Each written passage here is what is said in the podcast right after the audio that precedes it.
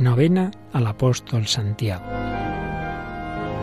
Santiago apóstol, tú que fuiste hombre de carácter y ambicioso, ayúdanos a ser fuertes en la fe y a ambicionar los bienes del cielo. Tú, el primero en derramar la sangre por Cristo, ayúdanos a entregarnos al Evangelio con radicalidad.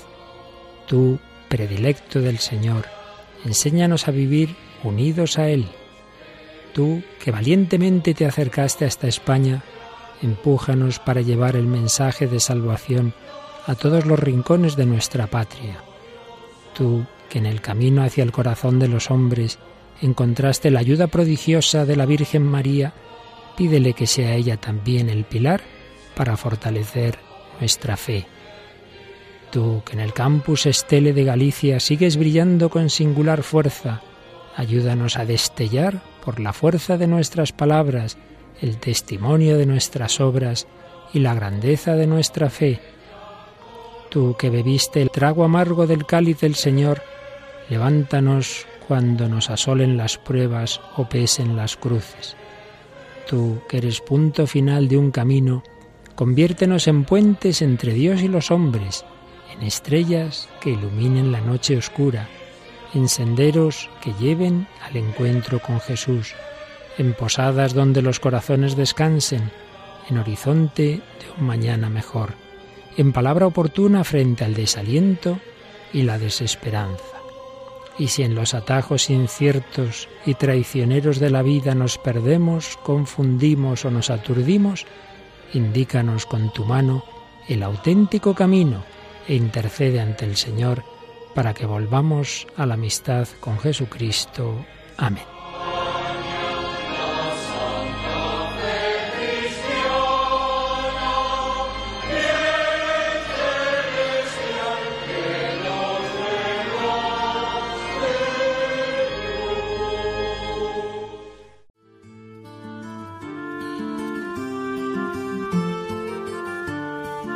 Santiago Apóstol preparó el camino para la Virgen María en España y también preparó su llegada al Nuevo Mundo.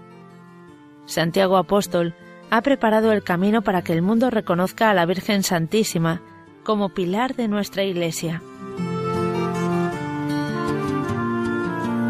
En 1519, Cortés llegó a Veracruz y en la antigua construyó la primera iglesia dedicada a Santiago Apóstol en el continente americano. También en 1521, cuando México fue conquistada, Cortés construyó una iglesia que también fue dedicada a Santiago Apóstol. A esta iglesia se dirigía el 9 de diciembre de 1531 el indio Juan Diego para recibir clases de catecismo y oír la Santa Misa cuando se le apareció la que llamamos Virgen de Guadalupe. Del discurso de Juan Pablo II en la vigilia celebrada el 19 de agosto de 1989 durante la Cuarta Jornada Mundial de la Juventud.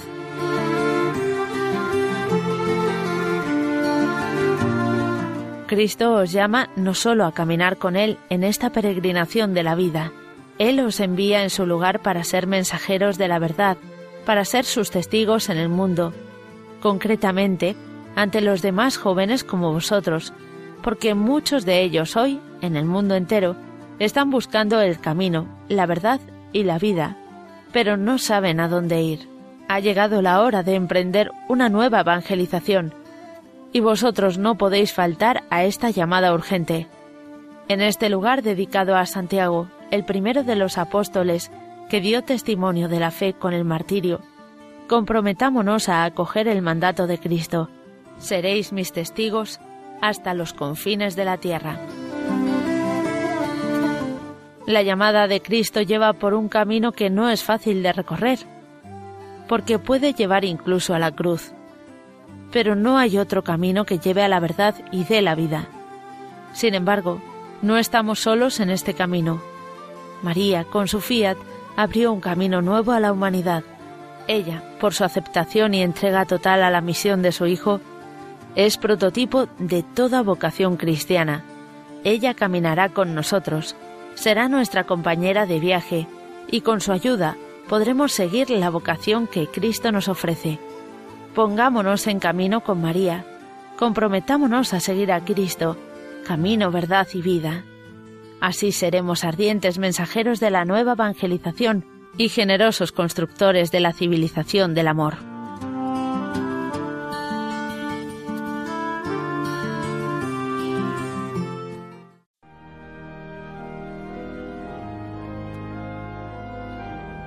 Dios Todopoderoso y Eterno, que consagraste los primeros trabajos de los apóstoles con la sangre de Santiago, haz que por su martirio sea fortalecida tu Iglesia y por su patrocinio España se mantenga fiel a Cristo hasta el final de los tiempos.